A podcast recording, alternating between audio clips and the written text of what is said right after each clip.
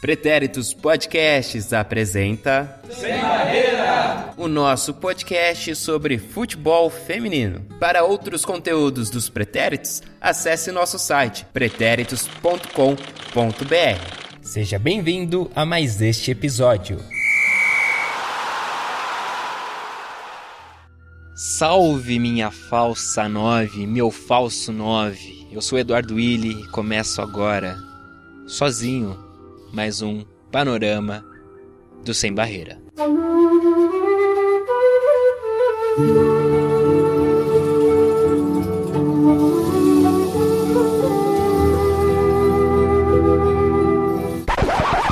Mas tudo bem, né? Solidão sempre acompanhou. Ai, caceta, quase que eu caio da cadeira agora. Sempre acompanhou, me acompanhou, então não vai ser agora que a gente vai baixar a bola, vai jogar o clima lá para baixo, vamos jogar lá para cima nesse dia, nessa noite, nessa tarde maravilhosa, linda que você está me ouvindo aí no seu ouvidinho. Obrigado pela sua audiência aqui e pode ser que, que não seja um belo dia para você hoje, mas que, enfim, esse programa hoje possa melhorar seu astral porque futebol feminino é muito legal. E é isso, né? Vamos lá para o giro dos campeonatos nacionais e internacionais.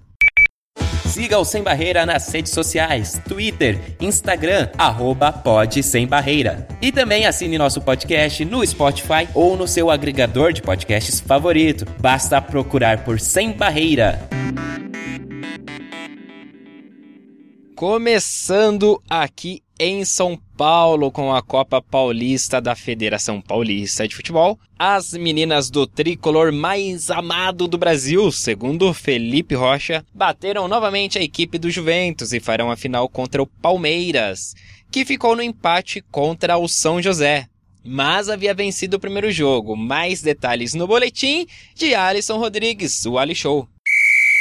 Fala pessoal do Sem Barreira, vamos falar aí da primeira Copa Paulista da Federação Paulista de Futebol, realizada numa sede única em Vinhedo. E a grande final será entre São Paulo e Palmeiras, um choque rei disputado por rainhas, né?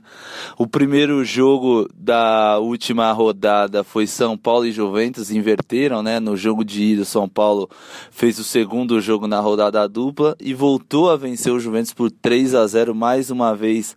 Ari Borges, o grande, o grande destaque da partida, é uma camisa 10 que mescla os dois modos de jogar quando cadencia, quando ela precisa pausar o jogo, segurar mais a bola, rodar a bola, utilizar lançamento, passe lateral, uma, em profundidade, e às vezes ela acelera o jogo com uma tabela, um drible, um chute. Então temos um São Paulo muito redondinho aí para mais uma final nessa temporada. E o segundo jogo do dia tivemos Palmeiras e São José, onde realmente o São José entrou em campo desta vez. No primeiro jogo, São José foi dominado pelo Palmeiras e pelo campo, que a bola não estava rolando muito bem. O São José não soube lidar com essa qualidade ou não qualidade do campo e o Palmeiras sobressaiu com bolas com bolas alçadas, lançamentos muito forte com a bola parada também e venceu por 2 a 0. Nesse jogo de volta diferente, o São José entendeu mais o jogo, acabou empatando por um a um com bola no travessão, com o Palmeiras tentando levar mais com o regulamento e não tanto é, pela disputa do jogo. Fosse uma vitória do São José, seria mais lúcido e menos é, fantasioso o empate que levou o Palmeiras para a final merecidamente. Então nós vamos ter agora no próximo sábado a grande final em jogo único, também em Vinhedo, a manda da Federação Paulista, provavelmente seja de mando único. A gente ainda não sabe, pois a federação não confirmou se será aberto ao público dos dois times. E falando em final, daqui a pouco a gente volta e fala do São Paulo aí nesse ano de 2019. Valeu! E aproveitando a deixa aí que vai ter o choque rainha, né? O São Paulo na final. São Paulo chegou em outra final também no Brasileirão Sub-18. O Ali Show volta aí para falar mais sobre isso. Ali Show. Voltei, galera, como eu tinha dito, né? Ia falar mais desse São Paulo. Uma grata surpresa aí no ano de 2019, né? O time foi reativado, trouxe contratações de peso, de jogadoras de nível Cristiane, da Chayenne que jogava no Santos, Ari Borges que passou pelo Centro Olímpico, passou pelo esporte, então fez uma mescla de muito boas jogadoras e também reativou o time de base, aquele mesmo time de base que chegou na final contra o Internacional no Campeonato Brasileiro da categoria sub-18, acabou sendo derrotada na final perdeu de 1 a 0 no Sul e acabou empatando por 1 a 1 no Pacaembu e, os, e as gurias, como são as gurias coloradas conhecidas, acabou sendo campeã da primeira edição. O Inter acabou perdendo somente um jogo em 10 disputados, que foi o jogo de ida contra o Santos ainda no começo da competição e acabou levantando a taça aqui em São Paulo. Inclusive tem jogadoras da, aqui de São Paulo também que fazem parte do elenco Colorado. O São Paulo tem que ficar muito feliz com o seu desempenho, até porque toda a competição que o São Paulo esteve em campo, ao menos na final ele chegou. Está na final do Campeonato Regional contra o Corinthians, que será realizada agora no mês de novembro, como previsto. Chegou na final do Campeonato Brasileiro da Série A2, onde se tornou campeã contra a equipe do Cruzeiro com a vitória no jogo de ida e um empate na volta em Minas Gerais. E, e agora chegou na final tanto do Brasileirão Sub-18 quanto da primeira edição da Copa Paulista, é uma obra aí realizada pela Aline Pellegrino para manter as jogadoras de ritmo e o São Paulo com muita gana e, e perceptível a, a sua disposição e saber que a competição vale muito, disputou a ferro e fogo com o Juventus, o superou e chega na quarta final em quatro competições numa temporada que o time voltou a existir. Então São Paulo aí tá de parabéns e vamos ver, vamos ver como vai ser essas duas disputas de finais, né? Tanto um clássico contra o Palmeiras e um clássico contra o Corinthians, que é o grande time a ser batido aí do, da, do estado e até do Brasil pelo seu nível de qualidade nos dias de hoje. Valeu, até mais, sem barreira. E já que falamos aí das gurias coloradas, parabéns pelo título, meninas, aí o sub-18. Vamos só então agora falar do sul, da terra delas, né, do Campeonato Gaúcho. Rodada 6, duas partidas, ambas aconteceram no domingo, dia 20. No estádio dos Eucaliptos, em Canoas, o Oriente recebeu as gurias coloradas, olha o Internacional aí. E esse time do Inter tem sido um visitante bem impertinente por onde passa. Dessa vez, as coloradas, que estão invictas, venceram por 4 a 0. O Grêmio enfrentou o João Emílio no estádio Antônio Vieira Ramos, ou Vieirão, em Gravataí. O placar final foi de 12 a 0, 12 para as gremistas. Eu assisti parte desse jogo, acho que peguei a partir dos 8 a 0 e realmente é uma diferença técnica gritante aí, né, entre as equipes, não tem nem comparação, né? Então, aí foi um placar construído facilmente pela equipe gremista, né? Com muita facilidade, né? Perderam muitos gols. Enfim, é, um, é bem diferente o nível das equipes. A classificação do Campeonato Gaúcho está assim, então, mantendo a liderança, estão as gurias coloradas do Internacional, 100% de aproveitamento, 18 pontos, 6 jogos, 6 vitórias. Segundo lugar vem o Grêmio, com 12 pontos em 5 jogos. Terceiro lugar, Sociedade Esportiva Recreativa and Cultural Brasil, ou seja, o Brasil de Farroupilha, tá aí com 6 pontos em 4 jogos. O Esporte Clube Oriente vem em quarto com 3 pontos em 5 jogos. Essas quatro equipes passariam para as semifinais. Uh, depois temos o João Emílio, né? Associação Esportiva João Emílio, que ainda não pontuou em cinco partidas. E lembrando sempre que tem o caso do Atlântico, que desistiu da competição após a primeira rodada. Então, só recapitulando, lembrando que nessa primeira fase as equipes se enfrentam duas vezes, o chamado turno e retorno, depois avançam as quatro melhores equipes classificadas para as semifinais. No mata ou morre serão jogos únicos, inclusive a final. O mando de campo nas semifinais é direito de quem fizer a melhor campanha, né? E no caso vai ser o primeiro contra o quarto, o segundo contra o terceiro. E o mando da final, quem decide é a Federação Gaúcha. Você que ouviu o panorama passado e ficou naquela dúvida, vai ter Paraná, não vai ter Paraná? Acabou o Campeonato Paranaense, mas aí, vamos, eles vão continuar falando do Paraná? Vamos continuar falando do Paraná sim, com ela, Patrícia Zeni, estreando aqui no nosso panorama, ela que vem colaborar com a gente para falar do futebol feminino lá no Paraná. Então ela conta pra gente, assim, faz um resuminho, né, do da história e de como foi esse campeonato paranaense esse ano de 2019, né, que o Foz levou o título. Ela que também tá fazendo um TCC sobre, né, futebol feminino no Paraná, sobre o paranaense. Então ela vai agregar com a gente aí contando como foi essa edição e outras curiosidades e vem coisa boa por aí. Então, brilhe agora Patrícia Zeni, seja bem-vinda ao Sem Barreira, ao nosso panorama. Olá, é sempre uma honra ser convidada para participar de um podcast, ainda mais sobre o futebol feminino e ainda mais para falar sobre o Campeonato Paranaense Feminino, que aliás é o tema do meu TCC. Bom, eu escolhi fazer sobre isso para retomar a história da nossa competição. Então, para começar aqui, eu gostaria de falar que o Campeonato Paranaense começou no ano de 1995. Se você entrar na Wikipédia ou em qualquer outro site, inclusive algumas coisas que eu mesmo escrevi há um tempo atrás, você vai ver que o campeonato começou em 1998. Não. Isso não é verdade. A gente tirou dois títulos do União Aú de 95 e de 96 e um título, título do Floresta de Foz. Aliás, falando em Foz, foi o Foz Cataratas que se sagrou campeão do Paranaense de 2019. O campeonato terminou na semana passada. A gente teve uma briga por título nesse ano. O Foz e o Toledo chegaram na última rodada com chances. Um dos dois que ganhasse poderia ser campeão, mas o Foz tinha vantagem de um empate e foi isso que aconteceu. Um a um, o que isso significa? Que o Foz não perdeu nenhum jogo do Paranaense desde que foi fundado lá em 2010. O Foz ganhou absolutamente todos os títulos, só não ganhou 2015 e 2016, porque não teve campeonato. A gente já sabe por quê, né? A federação alegou poucos times, né? A gente tinha dois times em um ano e três times no outro. Não quiseram fazer competição.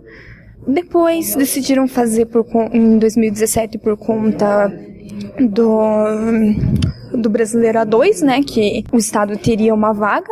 Então, a gente teve um campeonato com três times, com o Foz, o Toledo e o Imperial. O Imperial é o único time de Curitiba que até a última rodada desse último campeonato não havia vencido. O Imperial tinha dois empates mas não tinha nenhuma vitória. Conseguiu vencer o novato, entre aspas, Londrina. É, é novato, entre aspas, porque agora tem uma parceria com um, um colégio lá em Londrina, mas o nome Londrina já disputou outros campeonatos. O Londrina é um time muito novo, então o Imperial conseguiu colocar toda a experiência em campo e ganhou de 2 a 0 aqui em Curitiba. O campeonato em si, ele foi bem disputado. É, a primeira rodada começou com o Toledo ganhando bem do Imperial, de 7 a 2 e o Foz ganhando ali de 2 a 0 do Londrina. O Foz caiu muito nesses últimos anos, tanto que foi rebaixado no, na Série A2, né? agora tem parceria com o Atlético, que a gente não sabe se vai continuar, provavelmente não, provavelmente o Atlético vai montar um time próprio, então não, vamos ver como vai ficar a situação do Foz agora, né? Então na primeira rodada rodada o Foz ganhou de 2 a 0 e ganhou de 2 a 0 também na segunda rodada. O Toledo também ganhou, ganhou de 4 a 2 do Londrina, o Foz ganhou do Imperial, né? Fechando o turno, o Londrina ganhou do Imperial. Então, 2 a 1 pro Londrina e 3 a 0 pro Foz em cima do Toledo.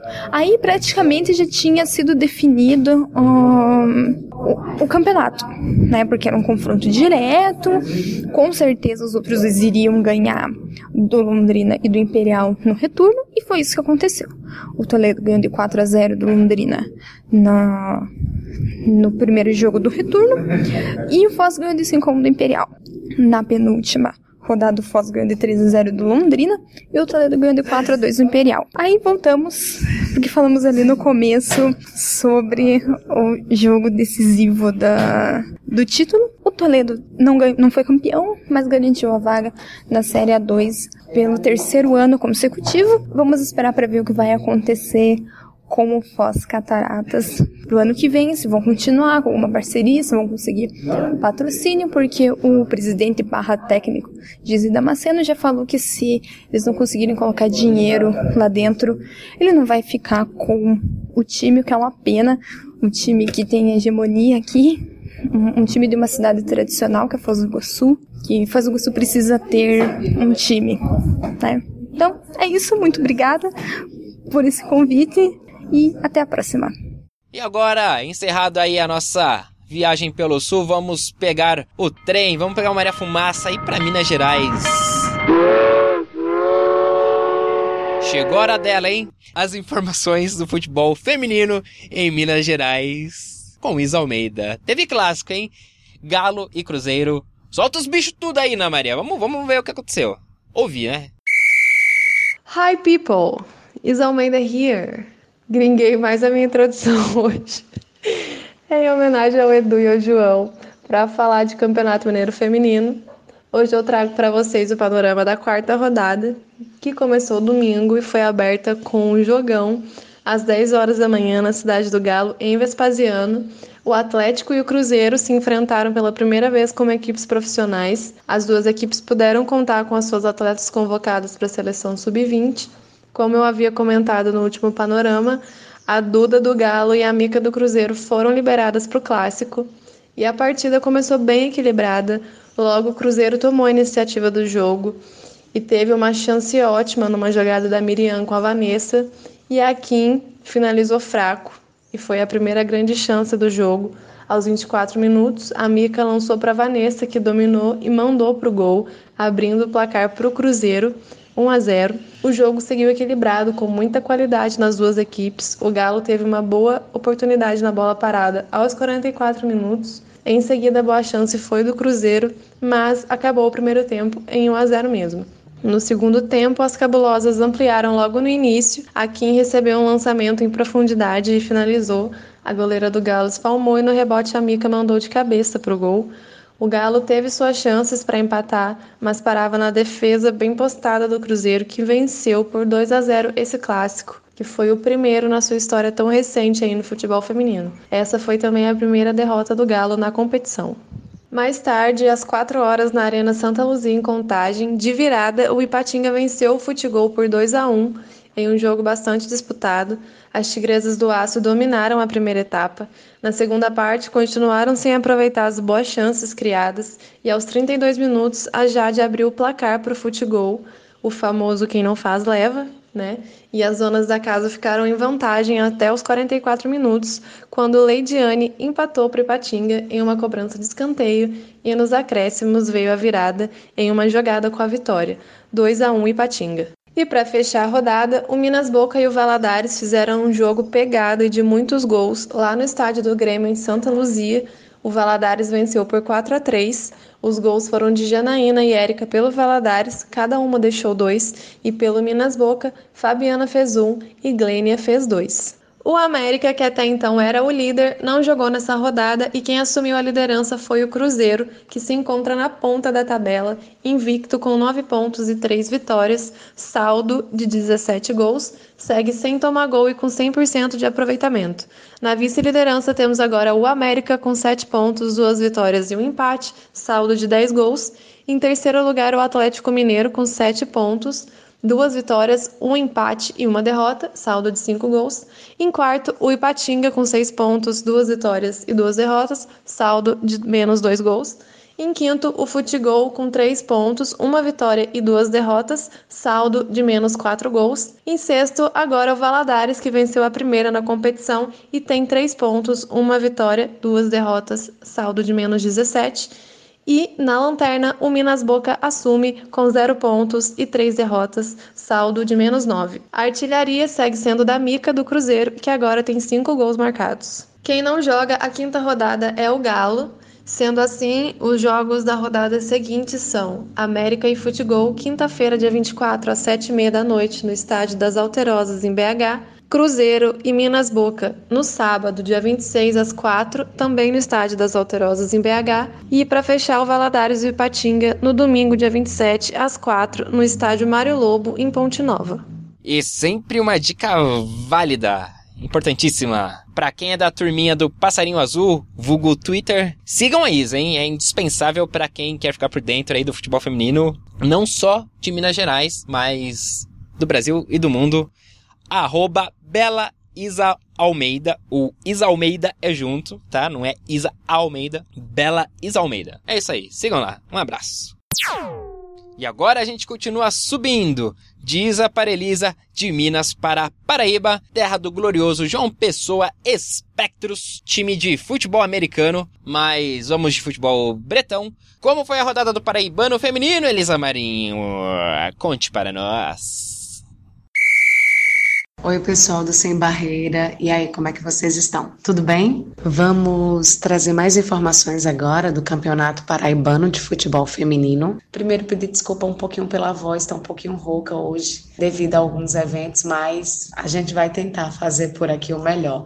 Bom, a gente vai começar falando que as partidas que estavam previstas para acontecerem no domingo, dia 20, foram antecipadas para o sábado pelo Departamento de Competições da Federação Federação Paraibana de Futebol. A medida foi tomada para assegurar que os estádios que são geridos lá pela Prefeitura Municipal de João Pessoa, para que eles pudessem comportar as demandas tanto do estadual como da Copa de Seleções de Bairros que a prefeitura de lá está realizando. Então, por isso que houve essa antecipação dos jogos. A gente tinha falado aqui que seria um domingo, mas acabaram que todos os jogos da sexta rodada aconteceram no sábado, dia 19. Bom, esses jogos, eles ocasionaram uma mudança na tabela da competição, que agora tem um novo líder. A gente vai falar sobre isso, né, ao longo aqui da nossa conversa.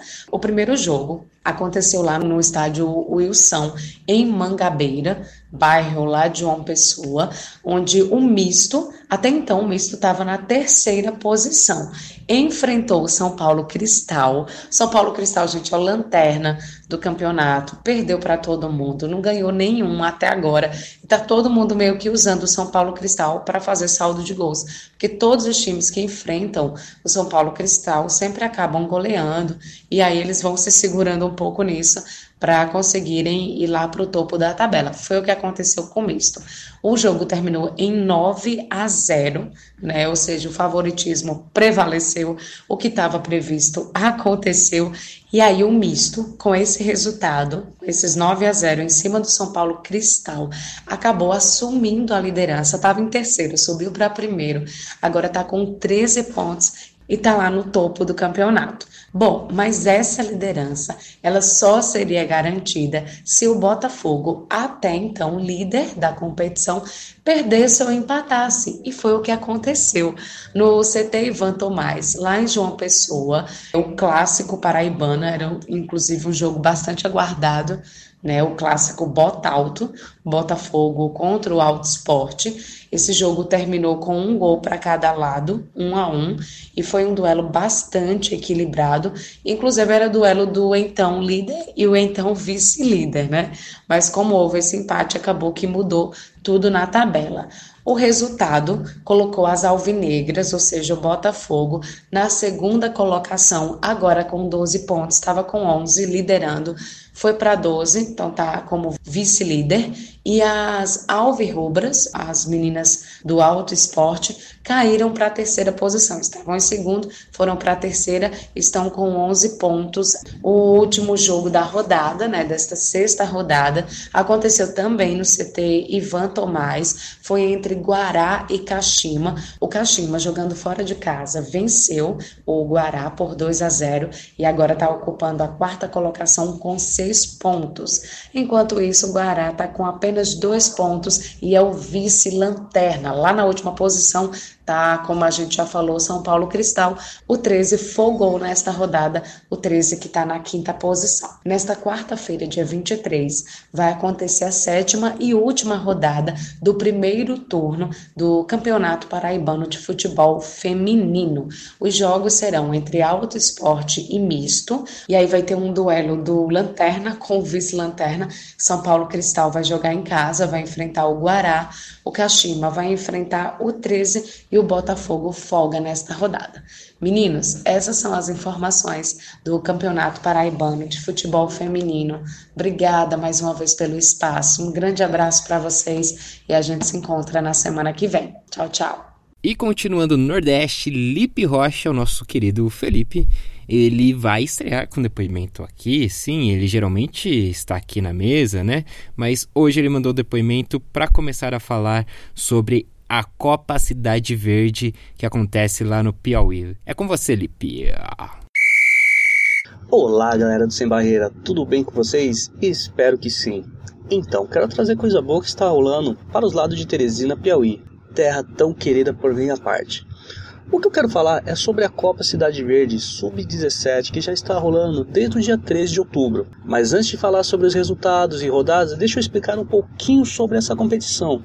Em parceria com o Grupo Cidade Verde, Federação de Futebol do Piauí e a Secretaria Municipal de Esportes e Lazer de Teresina, surgiu a ideia da criação da Copa Cidade Verde Sub-17, com 15 times divididos em 5 grupos. Vamos para o processo de classificação. Ficou definido que os cinco primeiros colocados de cada grupo, junto com os três melhores segundo colocados, irão para as oitavas de final. Sem mais enrolação, vamos para os resultados. E vamos lá para começar a primeira rodada. Abelhas Rainhas e Soccer Girls. 2 a 0 para Abelhas Rainhas. Segundo jogo tivemos Tiradentes 9 a 0 em cima do Piro Sport Club. Terceiro jogo tivemos Boca Juniors 2, Skill Red 0. Quarto jogo teremos tivemos, desculpa, tivemos Teresina Atlético Clube 2 e Seleção de União 3. Esse foi um dos placares mais interessantes que teve, porque foi um jogo bem mais acirrado. E para encerrar a primeira rodada, Fluminense 7 e São Paulo 0. E a segunda rodada começou com Santa Luz e Birisport. Birisport fazendo 2 a 0 em cima do Santa Luz. Segundo jogo tivemos Boca Juniors e Bom Sucesso. Boca Juniors manteve o seu ritmo de vitórias, ganhando de 6 a 0 do Bom Sucesso. E Águias versus Abelha Rainha, o último jogo da rodada. Abelha Rainha aplicando 11 a 0 em cima do Águia. Ainda tive, teremos dois jogos pela frente, que será no dia 26 às 5 da tarde e no dia 26 também às 6 da tarde. Eu não consigo entender muito bem como é que funciona isso, mas teremos jogos. Então é isso, galerinha do Sem Barreira. Esse é o meu panorama sobre a Copa Cidade Verde Sub-17 no Piauí. Falou, até a próxima. Muito que bem. Encerrados os trabalhos aqui em território nacional, vamos pegar o nosso RG e ir aqui nos nossos vizinhos na Argentina com Will Santos falando aí o que, que rolou no Argentinão de futebol. Sei lá se é assim. Vamos lá, Will Santos é com você. E vamos passar pela rodada 4 do Campeonato Argentino. E os placares foram River Plate 3, Racing Clube 1, Independente 3, Vila San Carlos 1, Estudiantes 3, Lanús 2, Rosário Central 4 a 0 para cima do Platense. O São Lourenço novamente goleando fez 6 a 0 para o Social Atlético Television. O El Porvenir empatou em 3 a 3 com os excursionistas e o Defensores Belgrano perdeu de 5 a 2 para o Ginásio La Plata. O jogo entre Boca Juniors e Huracan foi adiado para o dia 23.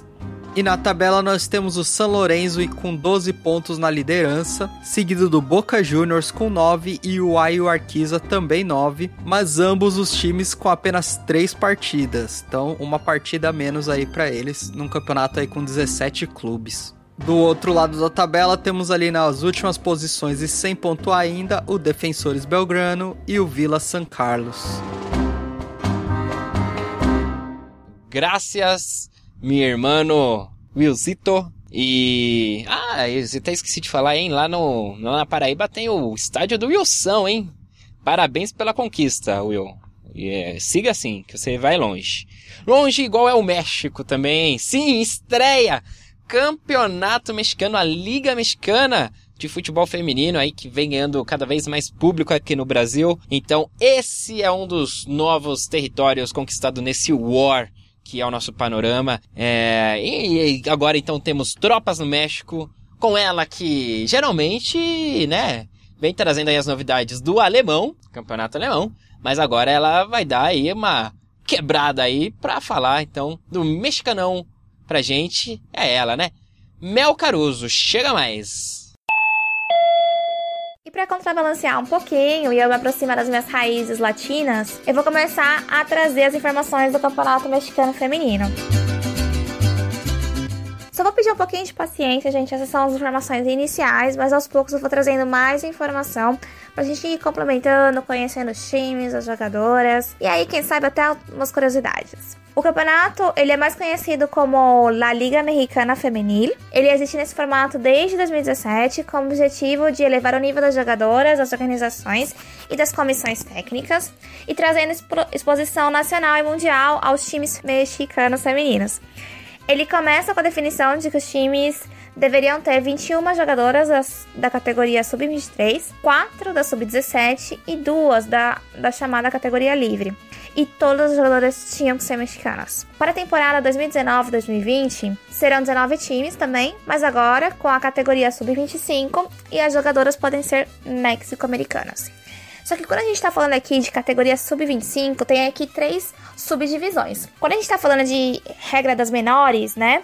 que seriam todas nascidas a partir de 1 de janeiro de 2001, a quantidade de jogadoras pode ser quantas o time quiser. Só que aqui a observação é de que elas têm que cumprir um total de mil minutos por torneio e não podem exceder um total de 180 minutos por partida. Já na categoria sub-25, que seriam aquelas nascidas entre 1 de janeiro de 1994 e 31 de dezembro de 2000, não tem nenhuma regra e pode ser quantas jogadoras o time quiser. Agora, na categoria de maiores, só podem ser seis jogadoras nascidas a partir de 1 de janeiro de 1993. O campeonato ele é composto pelo torneio Apertura e pelo torneio Clausura.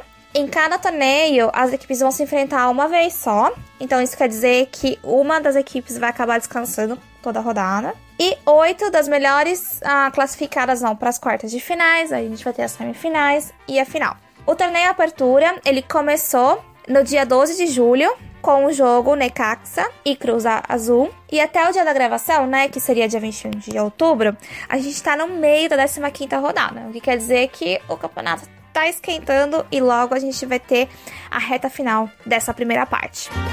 Nessa rodada, então, o Toluca ganhou de 2 a 1 do Necaxa.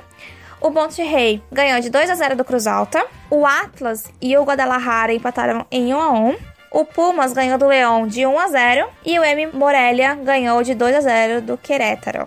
E a tabela até agora ela vai ficar então em primeiro lugar o Monterrey com 36 pontos, em segundo o Pachuca com 29, em terceiro o Tigres com 28, em quarto o Atlas com, 20, com 25, em quinto e em sexto com 24 pontos a gente tem a Guadalajara e o Toluca e com 22 pontos, a gente vai ter o América e o Tijuana em sétimo e oitavo lugar, respectivamente.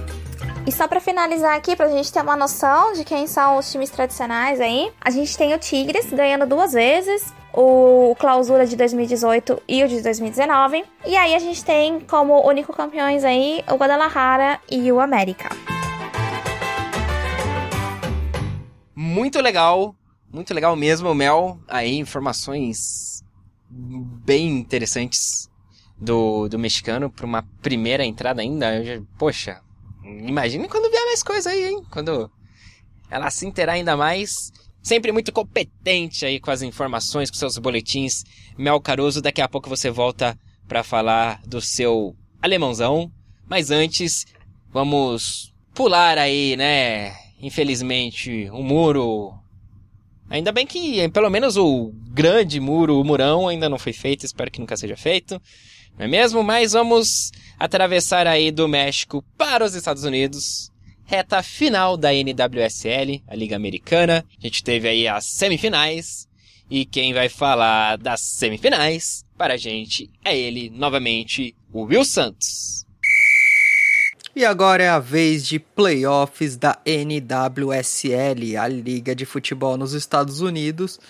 E no primeiro jogo, o North Carolina Corge fez 4 a 1 para cima do Rain. Mas não se enganem não, a partida foi equilibrada, mas o jogo começou para valer só nos minutos finais da partida. Aos 87 minutos, Laura Barnes fez pênalti e O'Reilly converteu. A classificação que parecia garantida foi adiada porque logo em seguida, já nos acréscimos, depois do cruzamento de Célia Jimenez e Feoma Onumono empatou para o Rene, levando o jogo para a prorrogação. Aos 9 minutos da prorrogação, falta na entrada da área e ela, Debinha, cobrou com perfeição, colocando a bola no ângulo sem chances para a goleira. E nos acréscimos do primeiro tempo da prorrogação, ela novamente, Lauren Barnes, que fez o pênalti lá no final do tempo regulamentar. Dessa vez ela tentou cortar um cruzamento e colocou contra o próprio gol. 3 a 1 para o North Carolina. E foi assim que começou o segundo tempo da prorrogação e já com dois minutos de jogo, Kristen Dunn entrou na área e fechou o placar, classificando o North Carolina Corgi para mais uma final. E o North Carolina Corgi vai defender o título em busca do bi consecutivo contra o Chicago Red Stars que venceu o popular Portland Thorns. Em um jogo, na minha opinião, mais sem graça, o Red Stars abriu o placar logo aos 8 minutos de jogo, depois de um belo lançamento de Yuki Nagasaki lá do campo de defesa nos pés da Sunker, que correu e bateu no canto da goleira, fazendo 1 a 0 para o Chicago Red Stars. Essa parceria deu muito certo durante a temporada, já que a Yuki fez 8 assistências para Sunker. No finalzinho do jogo, Vanessa de Bernardo teve a chance de marcar o seu.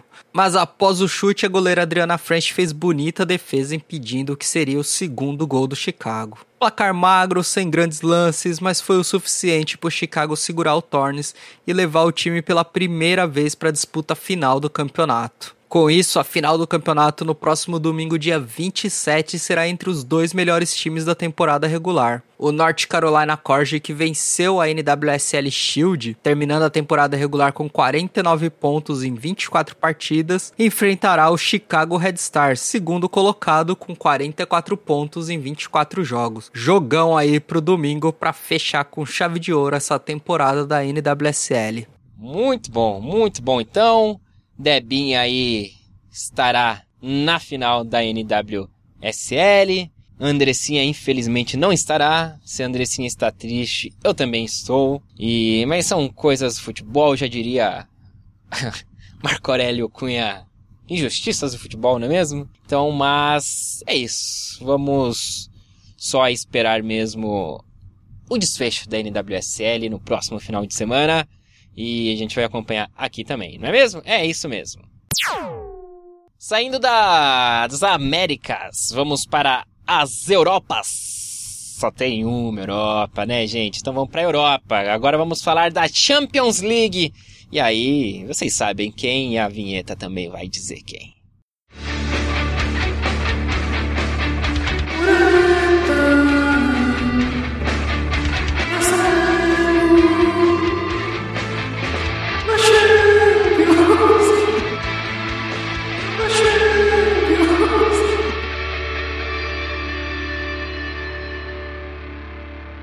Você acabou de ouvir aí essa vinheta gostosa e marcante porque tivemos rodada da UEFA Champions League nos dias 16 e 17 de outubro.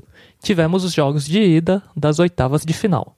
Então, sem mais demora, vamos para os jogos. Na primeira partida da rodada, o Kazigurt recebeu o Bayern de Munique, que foi uma visita bem desejada, já que goleou as anfitriãs cazaques por 5 a 0. Aos 23 do primeiro tempo, Linda Dalman cruza pela esquerda após tabela com Caroline Simon e Damjanovic, livre no segundo pau, abre o placar de cabeça. Depois, Emily Gelnick sofre pênalti aos 28 minutos, que é convertido com sucesso pela Lina Magul. Magul, inclusive, que marcou seu segundo gol e terceiro do Bayern 10 minutos depois, arrancando entre a linha de defesa e chutando na saída da goleira. Já no segundo tempo, Gelnick marca o quarto do time bávaro com um belo chute no ângulo e Nicole Rossia fechou a goleada. O Bayern foi claramente superior e a defesa do Kazigurt apresentava muitas falhas.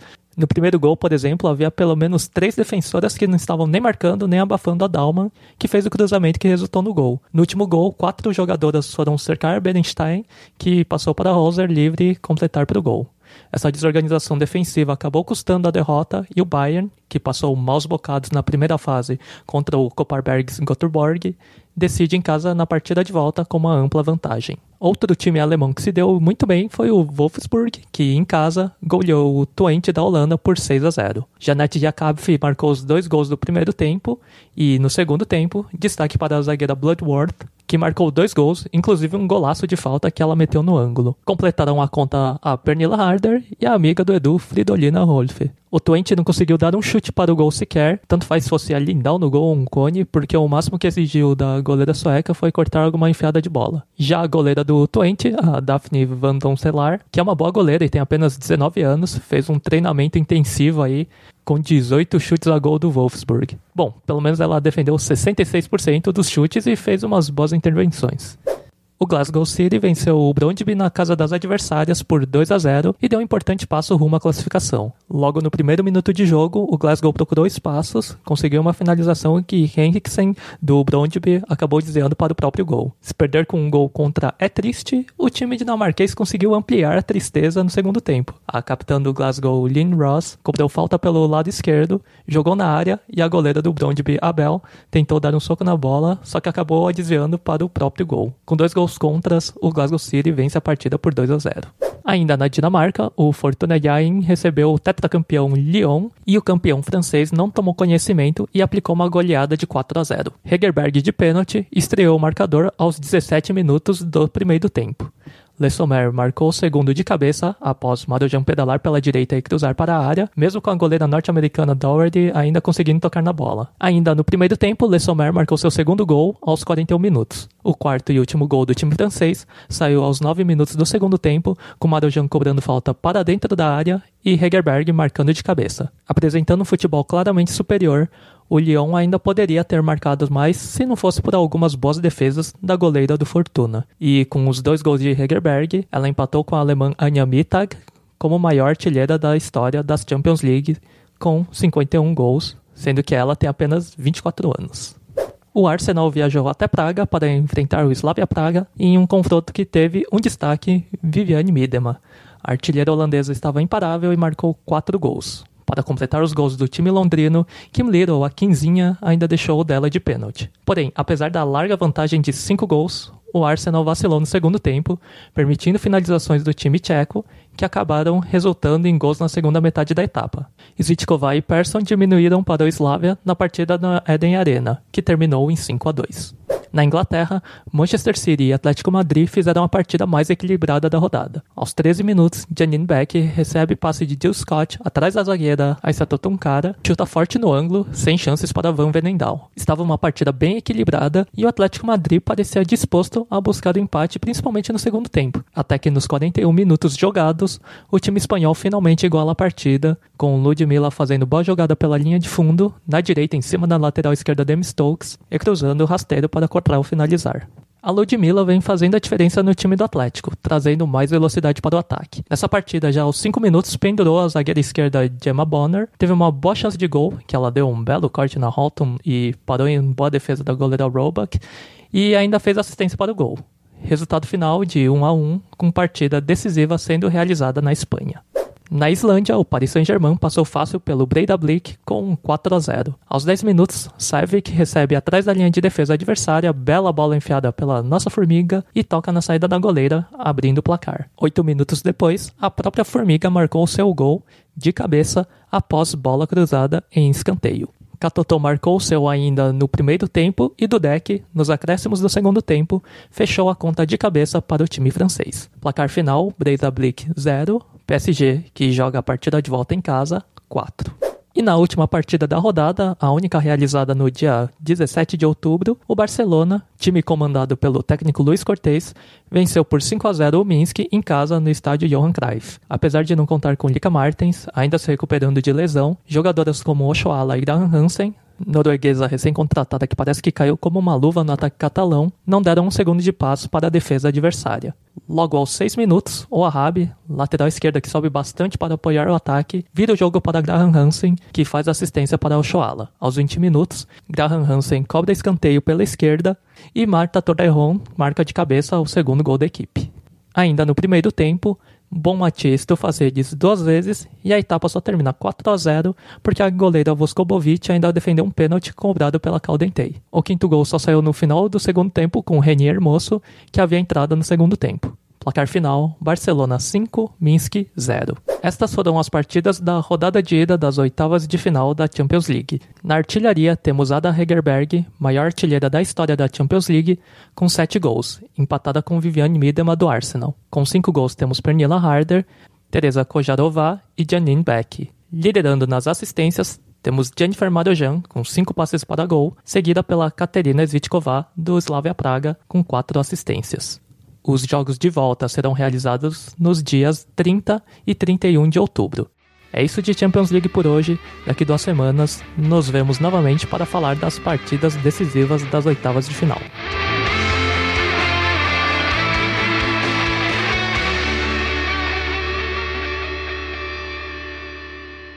Muito obrigado, Marcelo Murata, o homem, a voz aí da Champions League. E uma curiosidade, hein? No programa passado, da última vez que teve Champions, foi aquela vinheta meio improvisada. Essa foi tocada, executada aí, essa guitarrinha aí e tal, pelo próprio Marcelo Murata aí, para quem não sabe, além de grande desenhista, aí, né, ele que faz as ilustrações das jogadoras aí, que vive rodando aí Instagram, Twitter, ele também é músico e um baita do músico, né? Então, parabéns, Marcelo Murata. E continuando na Europa, mas agora para as ligas nacionais, né? A Champions né, reúne aí essa galera toda, mas agora falando de cada nação aí, vamos de mais uma estreia agora. O Ali Show vem chegando aí, vem parlando sobre a liga italiana. Parla, Belo! Fala pessoal do Sem Barreira, vamos falar do campeonato italiano agora. Tivemos um clássico entre Inter de Milão e Juventus abrindo a quarta rodada, onde a Juventus foi até Milão e venceu por 3 a 0 a equipe da Internazionale sem muito sem muita dificuldade, em 30 minutos já tinha aberto 2 a 0, dois gols é, de selecionadoras italianas, caso da Rossute e Direlli. Nós lembramos bem da Direlli na Copa do Mundo, onde ela, uma das poucas jogadoras na história a fazer um hat-trick no primeiro jogo de uma Copa, na primeira rodada de uma Copa do Mundo contra a Jamaica e fechou o placar com a Chernoia. Os outros jogos todos foram disputados no sábado. O Milan abriu fez dois, aliás, fez 2 a 0 no Tavanaco, que é um dos últimos colocados, que até então somou apenas dois pontos, são dois empates e duas derrotas, já contando com essa do Milan. O Empoli fez 4 a 1 no Orobica, é o único time que ainda não somou mais que um ponto, são três derrotas e um empate. A Florentia não confunda com a Fiorentina. A Florentia fez 3 a 2 no Bari. E teve também o Sassuolo jogando em casa e agora sim a Fiorentina venceu por 2 a 1. No caso da Florentia, nós temos uma curiosidade.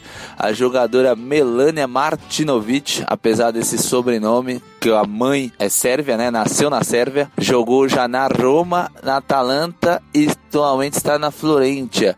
Mas a sua curiosidade é que a jogadora que marcou dois gols nessa vitória sobre o Bari é que ela se formou como jogadora na escolinha de Totti, Francesco Totti. Para quem não sabe, Francesco Totti passou sua vida na Roma por opção de escolha. Campeão italiano, de Copa Italiana, de campeão mundial. Tem uma escola de futebol, mas para meninos e meninos. E é a Malina Martinovic jogou lá entre 2010 e 2011 para se profissionalizar como jogadora. Ela que agora com ela que tem 26 anos se formou em Roma na escolinha do Totti aí, galera. Então você vê que o, o Francesco já tinha uma ciência de que o esporte é para todos. E para fechar essa rodada de placares, vamos exatamente para Roma, que venceu o Verona por 4 a 0 e subiu na classificação, agora a terceira colocada empatada com a Fiorentina. Os dois líderes são Milan e Juventus, os dois únicos que ganharam os quatro jogos, só que o Milan, por ter melhor ataque, que é o primeiro critério de desempate, é, lidera esse, nesse momento com 12 pontos e 12 gols marcados, enquanto a Juventus tem 11 gols marcados e sofreu um a mais. 3. Bom, é isso daí, né? Na próxima rodada, que será no dia 2 de novembro, feriado aqui no Brasil de finados, teremos Roma e Sassuolo, Bari e Inter de Milão. Fiorentina e Milan, um grande jogo aí pela frente, né? Fiorentina podendo chegar aos 12 pontos que o Milan já tem. Teremos Juventus e Verona, Orobica e Florentia. Lembrando que a Juventus tem a brasileira Mariazinha que fez um gol na sua estreia na rodada passada. E Fechando a rodada temos Tavanaco e Empoli. Tavanaco buscando seu primeir, sua primeira vitória no campeonato. Bom, é isso aí, né, pessoal? Sem barreira, falou da Itália, valeu. Muito bom, mais um território aí conquistado, pode riscar dali, sair campeonato italiano, show. E quem volta agora também é o Marcelo Murata para falar especificamente do campeonato francês. Hora agora de falar da Division 1 feminino, o francesão, que está na sua sexta rodada. Começando então por Montpellier 3, Metz 0. O Montpellier, que havia empatado na rodada anterior, conquista sua vitória contra o vice-lanterna e mantém a sua terceira colocação. O Metz, por sua vez, não conseguiu levar perigo ao gol da alemã Lisa Schmitz. Jogando com um belo uniforme rosa, o Montpellier abriu o marcador aos 29 do primeiro tempo, com passes objetivos trocados até chegar nos pés de Lena Peterman, que empurrou a bola para o gol. No segundo tempo, Govan e Marie-Charlotte Leger fizeram de cabeça para completar o jogo em 3 a 0. Viviane ACI colocou o Bordeaux na frente com 16 minutos jogados. Micaela Cardian não consegue limpar direito a bola da defesa do Marsella e a camisa 10 Lavoget corta de cabeça já preparando um passe encontrando a CI livre para marcar. A CI ainda marcou seu segundo gol aos 37 minutos de pênalti. O Olympique quase diminui no começo do segundo tempo com Antoine chutando forte de dentro da área, mas André Lardet tira quase em cima da linha. O último gol da partida saiu aos 17 minutos com Emeline Lohan recebendo bola enfiada entre as zagueiras e concluindo com bola rasteira de forma segura. Flori 91 e Soyo Shahan empataram 1 a 1. Os dois times, que se encontram próximos à zona de rebaixamento, fizeram um primeiro tempo sem gols, com algumas boas chances para os dois lados. No começo do segundo tempo, aos 5 minutos, Marina Macanza faz boa jogada individual dentro da área pela direita e chutou no canto esquerdo da goleira do Soyo, abrindo o placar para o Flori. Quando o time mandante já parecia se consagrar com a vitória, aos 44 minutos, cobrança de falta direta para o gol. A goleira Letícia Felipe defende, mas dá o rebote, que Ana Clerhack não desperdiça, igualando o placar.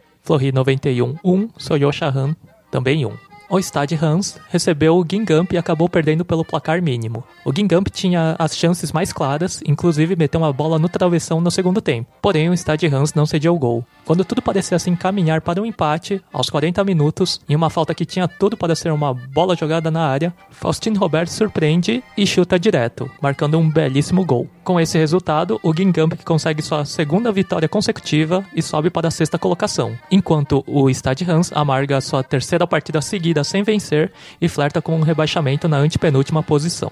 No clássico parisiense, o Paris Saint-Germain venceu o Paris FC por 2 a 0 e não só manteve 100% de aproveitamento no campeonato, como é o novo líder do francesão após tropeço do Lyon.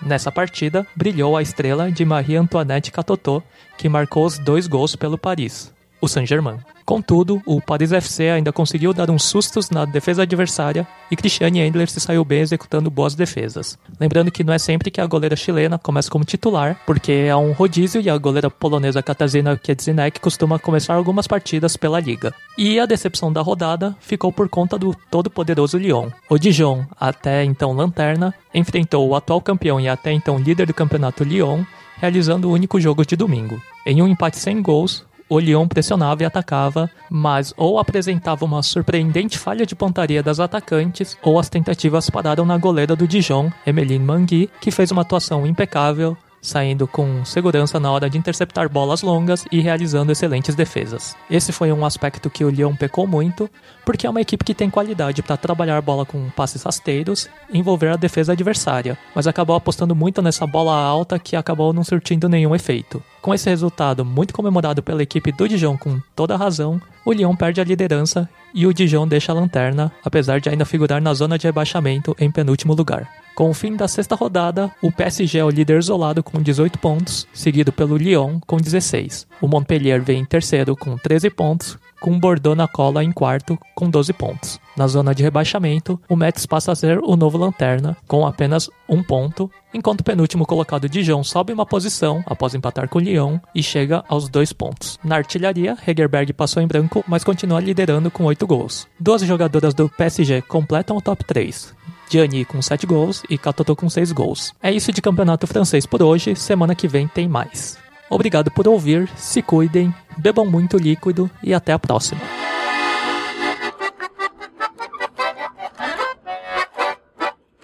Merci beaucoup, Marcele Muraté. Vamos para a Espanha agora. Espanha, você pensa, é o Will Santos, já, já sei, é...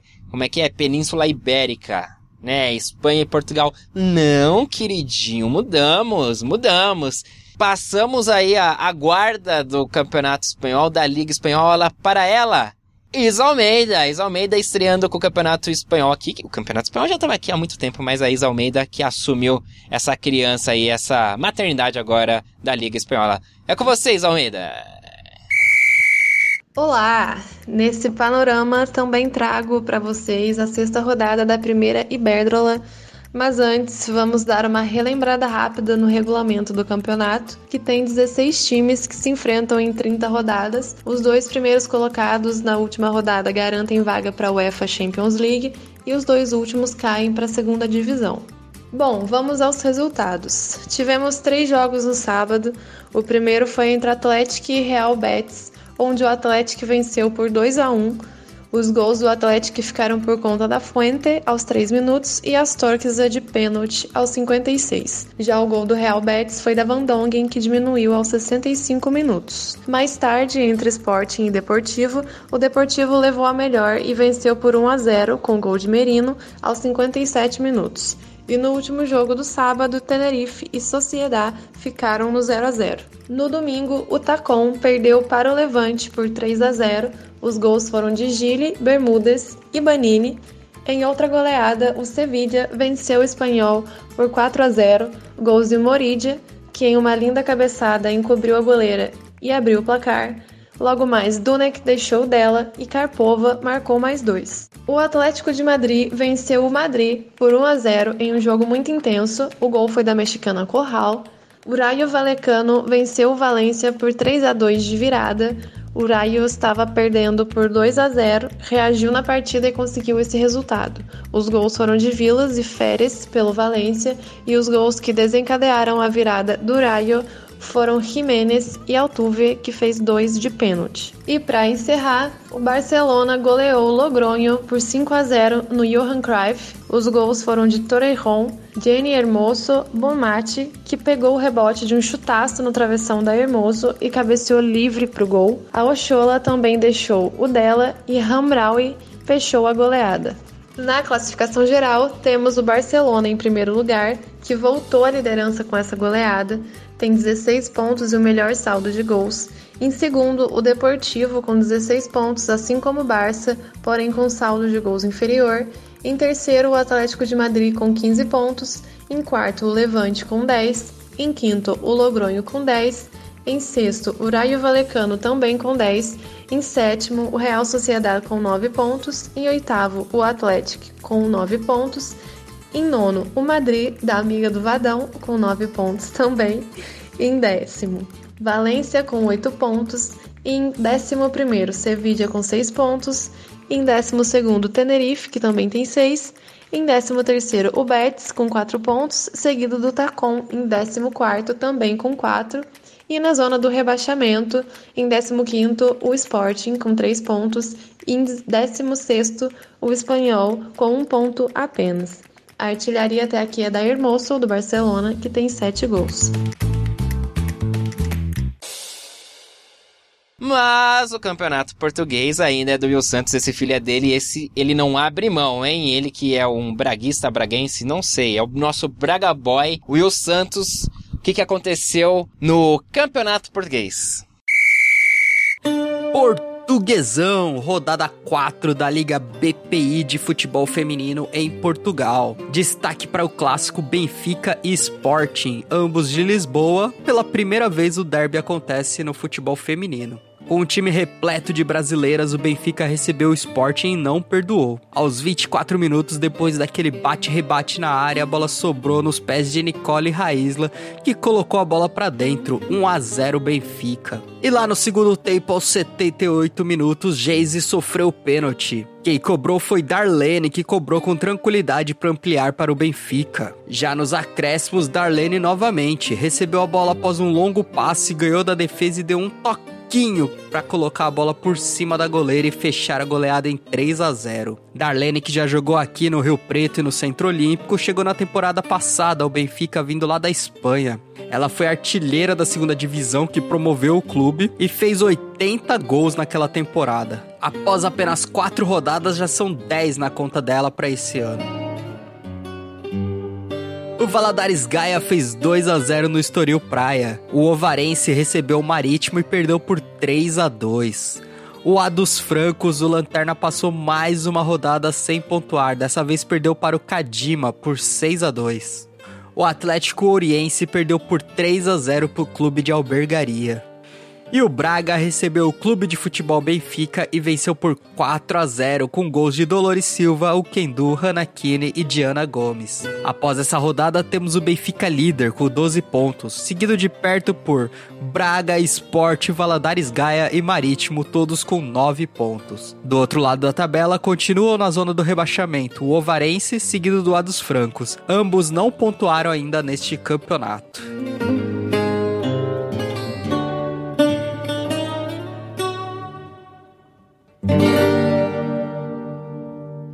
Ela está de volta, hein? Depois de ter se aventurado no México, agora ela está de volta ao lar. Ela não é a Mulher-Aranha, nem o Homem-Aranha, é a Mel Caruso, falando da Frauen Bundesliga.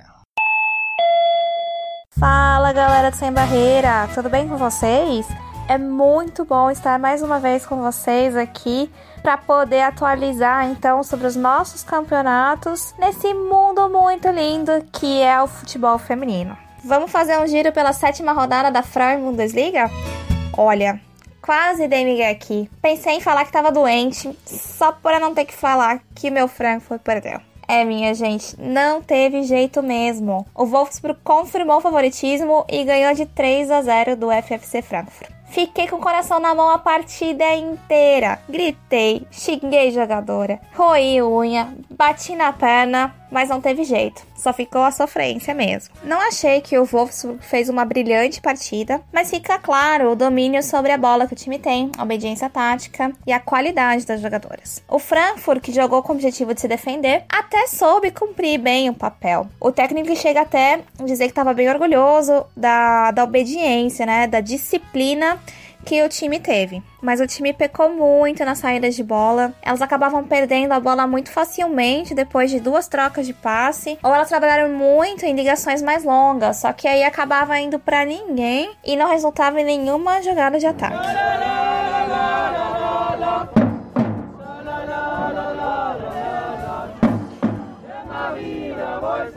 Para mim, as destaques do Wolfsburg foram a Fredolina Hofer, que armou muito bem as jogadas e fez uns belos chutes ao, ao gol, e a Hader, que foi uma referência no ataque, mostrando um belo domínio de bola. Muito incrível. Aos 20 minutos, a Hofer ela participa de uma bela jogada, que ela recebe a bola numa invertida da Sarah Dort e na hora que ela foi dominar a bola, ela só deu um chapéuzinho na Geraldine Reutella do Frankfurt. Dá um belo lançamento para Hader, que acaba cabeceando, mas a bola passa por cima do travessão. A Pop, ela ainda teve duas chances antes dos 26 minutos, uma numa cabeceada e uma outra que a A goleira acabou parando aí o destino da bola, mas ela sai contundida ainda no primeiro tempo. E já ficou confirmado hoje que ela tá com uma ruptura no ligamento do tornozelo direito e deve ficar fora por seis semanas. O técnico do Wolfsburg não ficou nada contente, já que ele tem é, uma grande sequência de jogos agora e ele acha que o ataque já está comprometido. Já são mais jogadoras que estão aí na lista de contundidas. Então, entre elas, a gente tem a Svenja Ruth, que machucou o ligamento interno do joelho esquerdo, a Sarah Dorson, que contundiu o tendão, a Christine Minder,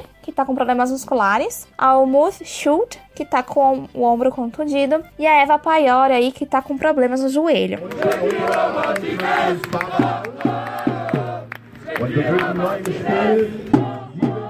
Agora indo para os gols. O primeiro gol saiu aos 38 minutos num belo passe da Harder para a linha de fundo para Sara Dort, que aí vai fazer um cruzamento para Rolf na cara do gol que só cabeceia para a rede. Um minuto depois, a Rolf ainda tem mais uma chance num belo chute, mas a goleira mostra que estava com os reflexos em dia. Aos 42 minutos, a Harder ela vai sofrer o pênalti, ela mesma aí converte o segundo gol. No finalzinho do primeiro tempo, o destaque ele vai para um grupo de crianças que estava bem no cantinho do estádio, muito lindas, usando toda a voz que elas tinham para gritar e motivar o time do Frankfurt. Eu não consegui gravar, que eu tava meio longe, mas acho que dá para sacar quão fofinha foi a cena. Já no comecinho do primeiro do segundo tempo, a Rolf vem com tudo a receber um passe longo, dominando a bola, passando por duas jogadoras do Frankfurt e chutando cara a cara com a goleira, só que a goleira acaba defendendo. E o terceiro gol saiu num gol contra da Sofia Klayerner aos 7 minutos do segundo tempo, que ao tentar desviar a bola, acaba mandando direto para o gol. Vou deixar aqui meu destaque para Shakira Martinez, de só 18 anos, que chamou a responsa no ataque do Frankfurt e tentou elaborar algumas jogadas, embora não tenha sido suficiente. Ah, e o mais importante, não posso esquecer de dizer que a Letícia Santos foi escalada nessa partida. Ela ainda não tá 100%, então ela não conseguiu entrar, mas já é um bom sinal. E agora vamos pro Hoffenheim, que ganhou de 3 a 1 contra o Bayer Leverkusen fora de casa. O Bayer vai ter aí uh, um gol anulado logo no começo por posição irregular. O primeiro gol do Hoffenheim saiu aos 15 minutos, numa bela triangulação entre a Leonie Pankratz, Maximiliane Hall e Nicole Villa. E a Nicole vai definir aí bem na frente da goleira.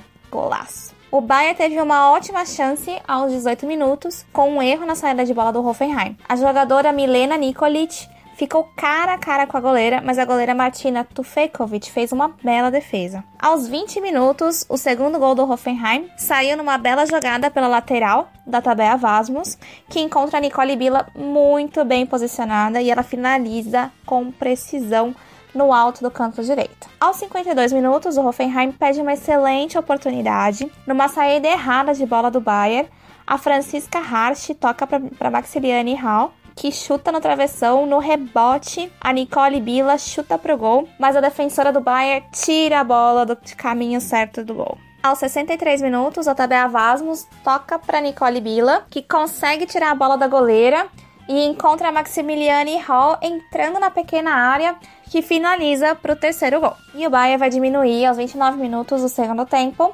com o um gol da Ivana Rudelik, depois de uma bela troca de passes entre ela e a Milena Nikolic. Depois do gol, o Bayern chegou a pressionar com duas chances claras, mas a goleira Martina Tufekovic vai garantir aí o placar de 3 a 1 para o Hoffenheim. E para terminar aqui, o Bayern de Munique ganhou de 3 a 1 no Tubin Potsdam em casa. O primeiro gol do Bayern saiu aos 25 minutos numa jogada de escanteio e a cabeceada da Simone Lauder. O segundo gol foi uma pintura aos 26 minutos. A jogada começa antes do meio de campo com a Giovanna Damianovic que dá um passe longo para Line Berenstein, que toca para Linda Dalman, que chuta entre as pernas da goleira. E para finalizar, o terceiro gol do Bayern sai com um gol de pênalti da Giovanna Damianovic aos 44 minutos. O Turbine vai descontar aos 47 minutos numa cobrança de lateral em que a Luca Greff toca para Sophie Weidauer, que faz o gol. E olha só, essa menina só tem 17 anos. O Bayern acaba perdendo um gol em que a Damianovic chuta pro gol, mas a linda Dalma, que estava no meio do caminho, acaba tirando a bola de direção ao gol. E aqui só um destaque para a torcida do Bayern que estava com os instrumentos com o logo Gol Brasil. Isso só prova que o brasileiro deixa sua marca em todos os jogos de futebol aqui da Alemanha.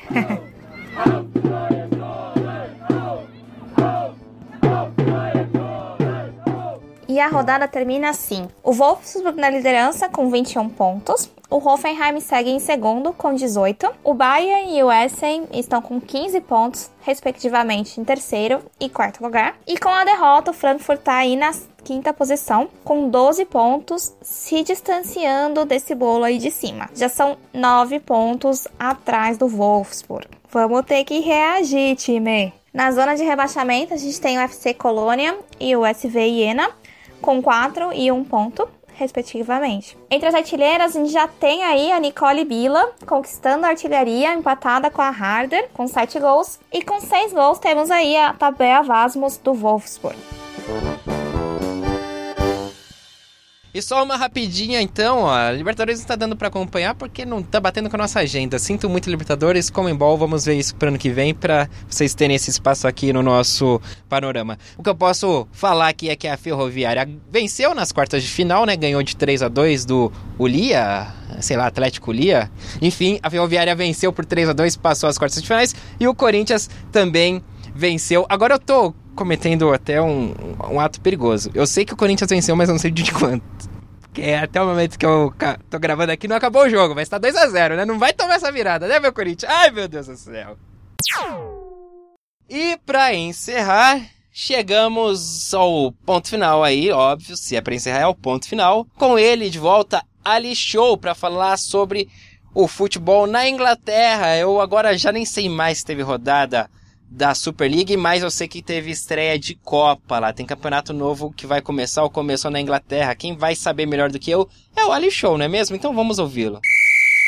Fala pessoal, vamos agora falar, o Ali Show vai falar do que? Da terra da Debinha, isso mesmo, não tô errado, né? A Debinha que marcou dois gols contra a seleção inglesa em Wembley, agora já tem essa esse codinome para a Inglaterra, né? Brincadeiras à parte, hoje nós vamos falar não da Superliga, Premier League feminina, mas sim da Copa da Liga, pessoal.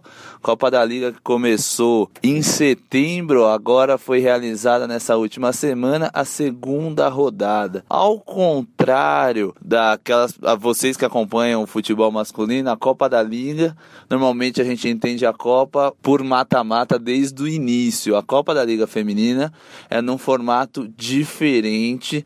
Para você que está ouvindo aí pela primeira vez, a Copa da Liga feminina é disputada por times federados, é, não todos da primeira e segunda divisão disputam, é, e até times de outras divisões podem aparecer, mas tem, tem, estão federados a a Confederação Inglesa, né? E, e a Copa da Liga Feminina da Inglaterra são, é dividida em quatro grupos de seis clubes e os dois primeiros de cada um vai para o mata-mata de ida e volta. Nesse final de semana a gente teve a segunda rodada, tivemos o Aston Villa vencendo o Sheffield por 3 a 1 Tivemos o Reading vencendo o Lewis por 3 a 2, o London City Lioness perdendo do London Bees, o clássico londrino por 3 a 0 em casa. O Leicester acabou sendo derrotado pelo Birmingham por 5 a 1 também em casa. É, vão anotando aí, pessoal, porque foi a rodada dos visitantes. O Crystal Palace também não venceu em casa, foi 3 a 0 para o Chelsea. O Liverpool, aquele que está suando muito para ganhar um jogo na Superliga, ainda não ganhou. Venceu o Coventry United fora de casa por 5 a 1. O Bristol City, que também ainda não venceu na Superliga, venceu o Brighton por 2 a 1 fora de casa. O Durham venceu fora de casa o Blackburn por 3 a 1 e agora dois mandantes que venceram em seus domínios. O Arsenal recebeu o Charlton e venceu por 4 a 0 e o Manchester United que venceu o Manchester, o Manchester City no clássico da cidade de Manchester por 2 a 0. Na Copa da Liga Feminina não não temos um ponto para cada time, acabou quando há o empate, os times disputam pênalti, disputam pênaltis valendo mais um ponto. E foi o caso de West Ham e Tottenham, um clássico de Londres, terminado em 2 a 2 um ponto para cada lado, para cada um. E depois foi disputada nos pênaltis, onde o Tottenham venceu o West Ham por 3 a 2 e acabou saindo com mais um ponto. Então, depois dessas duas rodadas, o grupo A composto por Liverpool, Durham, Sheffield United, Aston Villa, Coventry United e Blackburn tem a liderança do Durham com dois jogos e duas vitórias e o Liverpool com uma vitória e uma derrota, mas o melhor ataque do grupo com sete gols marcados, o que faz ele levar vantagem sobre o Sheffield e o Aston Villa e por isso se acabasse, acabasse hoje ele estaria na próxima fase. No grupo B, o Bristol City e o Arsenal divide a liderança com seis pontos em dois jogos disputados. O Arsenal, que é o time que ainda não foi vazado na competição e já anotou nove gols. É o time atual campeão do campeonato inglês com a sua Miedema muito forte, então é um, é um favorito a ganhar a Copa da Liga.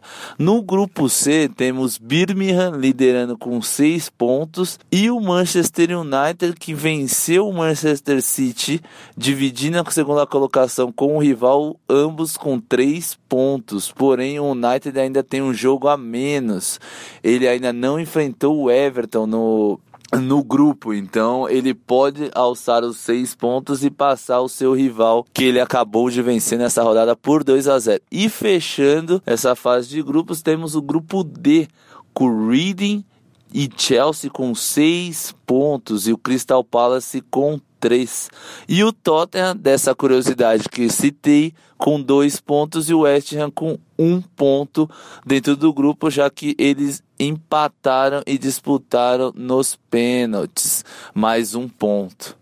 Bom, é isso aí, pessoal. Agora temos essa novidade aqui também no Sem Barreira, que é a Copa da Liga Feminina. A próxima rodada será disputada em novembro, precisamente no dia 2, com Lewis e Chelsea Aston Villa e Liverpool, Durham e Coventry United, Everton vai pegar o Manchester United, o Brighton pega o Arsenal, o Crystal Palace, também de Londres, recebe o Tottenham da sua região, o London Bees pega o Charlton, o Manchester City vai receber o Birmingham em sua casa, o West Ham sai para enfrentar o Reading, assim como o Blackburn sai para enfrentar o Sheffield United. E o Bristol City vai receber o outro London, esse é o London City Lions, na próxima rodada da Copa da Liga Feminina. É isso aí, pessoal, sem barreira agora, cavucando ainda mais na Inglaterra, a terra da Debinha. Ufa, então é isso. Chegamos ao fim de mais um panorama aqui do Sem Barreira. Vários campeonatos, algumas estreias. Tendência é aumentar, eu acho. E é isso por hoje. É só. Muito obrigado a todos que colaboraram, que mandaram aí seus depoimentos. Valeu, galera. Obrigado você que nos ouviu, que está nos ouvindo até agora. É, você que não nos segue ainda, siga lá no Instagram, no Twitter. Lembrando que a gente também tá com o canal no YouTube, que a gente coloca os podcasts lá. O panorama não entra, mas o de entrevistas e o de debate entra. Então, para você que de repente prefere dar play ali no YouTube, em outra aba e ficar fazendo suas coisinhas, tem lá também essa opção para você, tá certo? Então, eu sou o Eduardo Willi, vou ficando por aqui. Um grande abraço a todos. Beijo, outro tchau. Oh, caralho, eu não peguei a tabela do gaúcho, hein? Puta que pariu, Eduardo Lili. Espanha, você vai achar, ah, é o Will Santos, Will Span... Vamos para Espanha agora.